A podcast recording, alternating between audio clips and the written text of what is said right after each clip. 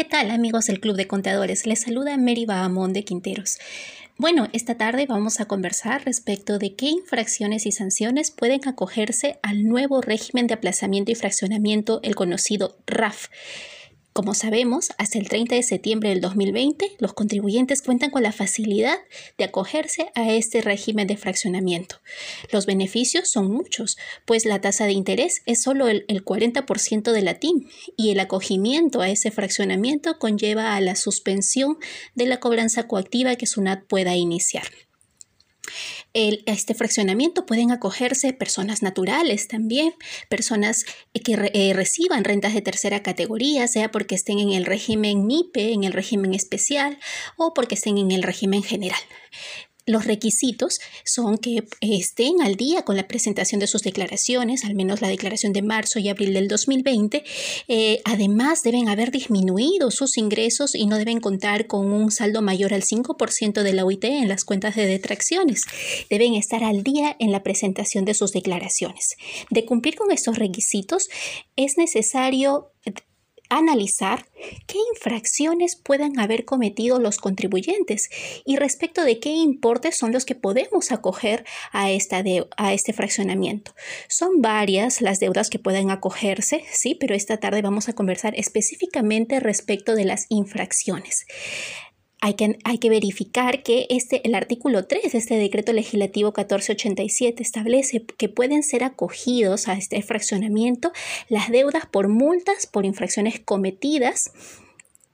¿no? hasta el día anterior a la presentación de la solicitud de fraccionamiento, también pueden ser acogidas las multas que ya estén determinadas en una resolución de multas y las multas que eh, pues, como, sanción eh, por deudas o por infracciones aduaneras sobre el particular, a diferencia del fraccionamiento particular eh, otorgado al amparo del artículo 36, el cual restringe y establece específicamente en un artículo que no pueden ser acogidas a este fraccionamiento las deudas que necesiten la cancelación o pago total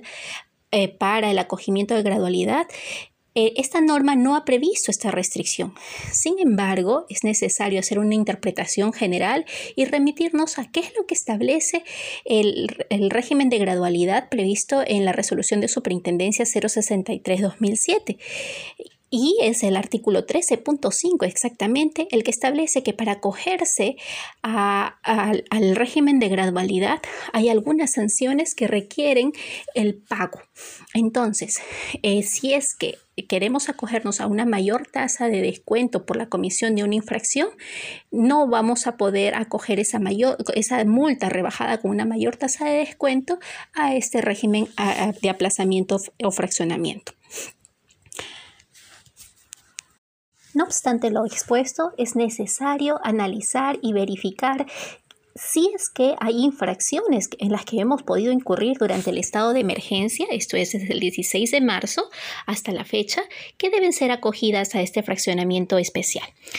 Me permito compartir con ustedes los siguientes consejos. Primero, evaluar cuándo fue cometida la infracción. Si es que la infracción fue cometida desde el 16 de marzo al 30 de junio y se trata de un contribuyente que reside eh, en cualquier provincia y o departamento que, que ya no se encuentra en cuarentena a partir del 1 de julio del 2020, entonces esas infracciones que puedan haberse cometido en ese lapso no deben ser acogidas al régimen de aplazamiento y fraccionamiento. Esto en virtud de la resolución de Superintendencia Nacional Adjunta de Tributos Internos 011-2020 SUNAT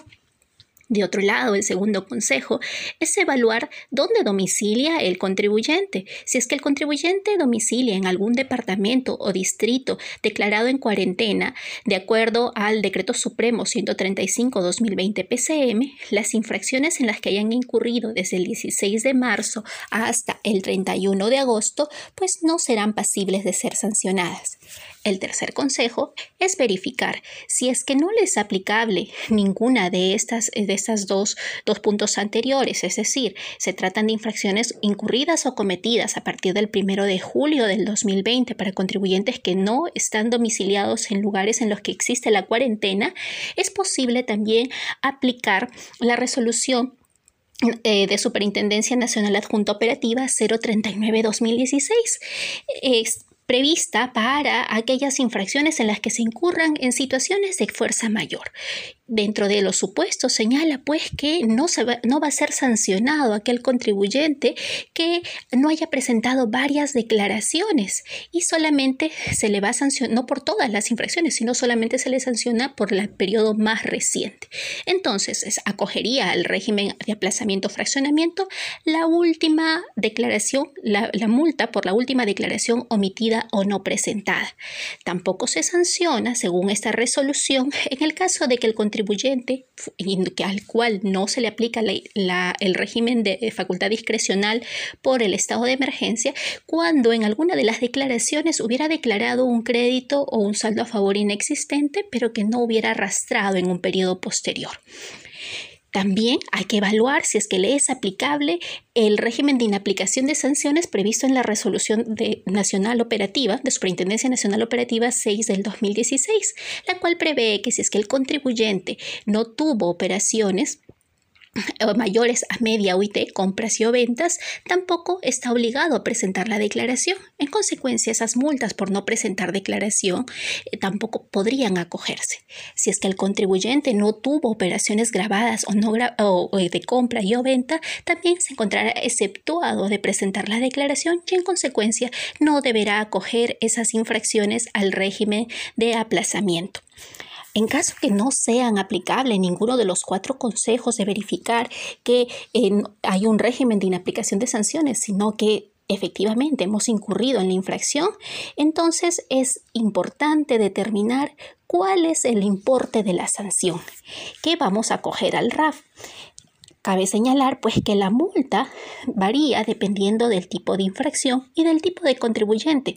Recordemos que el Código Tributario establece sanciones diferenciadas en la tabla 1 aplicable a los contribuyentes del régimen general, en la tabla 2 aplicable del régimen general la 1 y el, y el RMT también, y en la tabla 2 aplicable a los contribuyentes del RER y a las personas naturales, y la tabla 3 aplicable a los contribuyentes del RUS.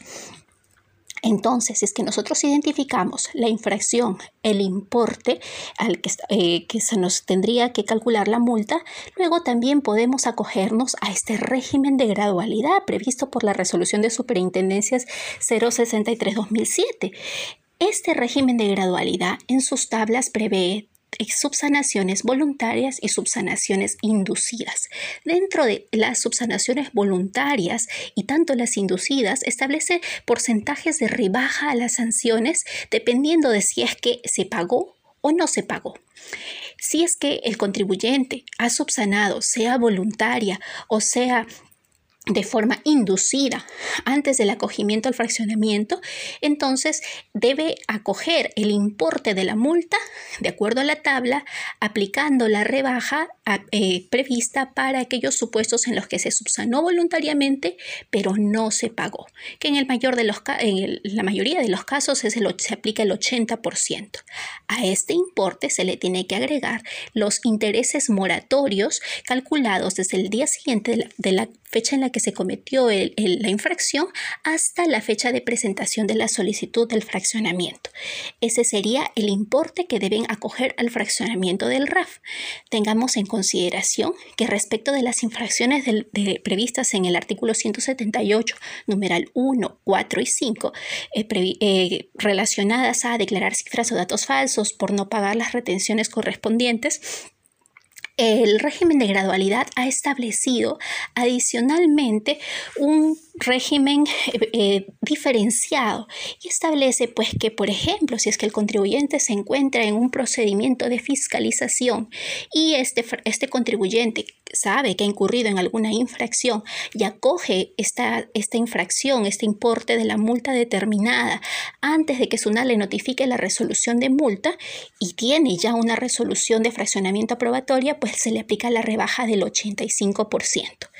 ¿Qué sucede si es que ya no nos es aplicable el régimen de gradualidad porque no existe una subsanación voluntaria, tampoco una subsanación eh, inducida y tampoco es, estamos en el supuesto de un procedimiento de fiscalización. Entonces, el importe que debemos acoger al, régimen de aplazamiento y fraccionamiento será el importe de la multa determinada en las tablas 1, 2 y 3, dependiendo de la infracción en la que hubiéramos incurrido, más los intereses moratorios computados hasta el día siguiente de la desde el día siguiente de la infracción hasta la fecha de la presentación de la solicitud del fraccionamiento. Bueno, estimados amigos, espero que puedan tomar estos consejos a fin de que puedan tener claro de cuál es el importe de las sanciones que deben ah, señalar dentro de su solicitud de fraccionamiento como importe acogible al fraccionamiento del régimen de aplazamiento que en verdad es bastante beneficioso y solo tenemos hasta el día 30 de septiembre. Este es un audio grabado por Meriba Monde de Baby Abogados y Contadores en alianza con el Club de Contadores. Muy buenas tardes amigos.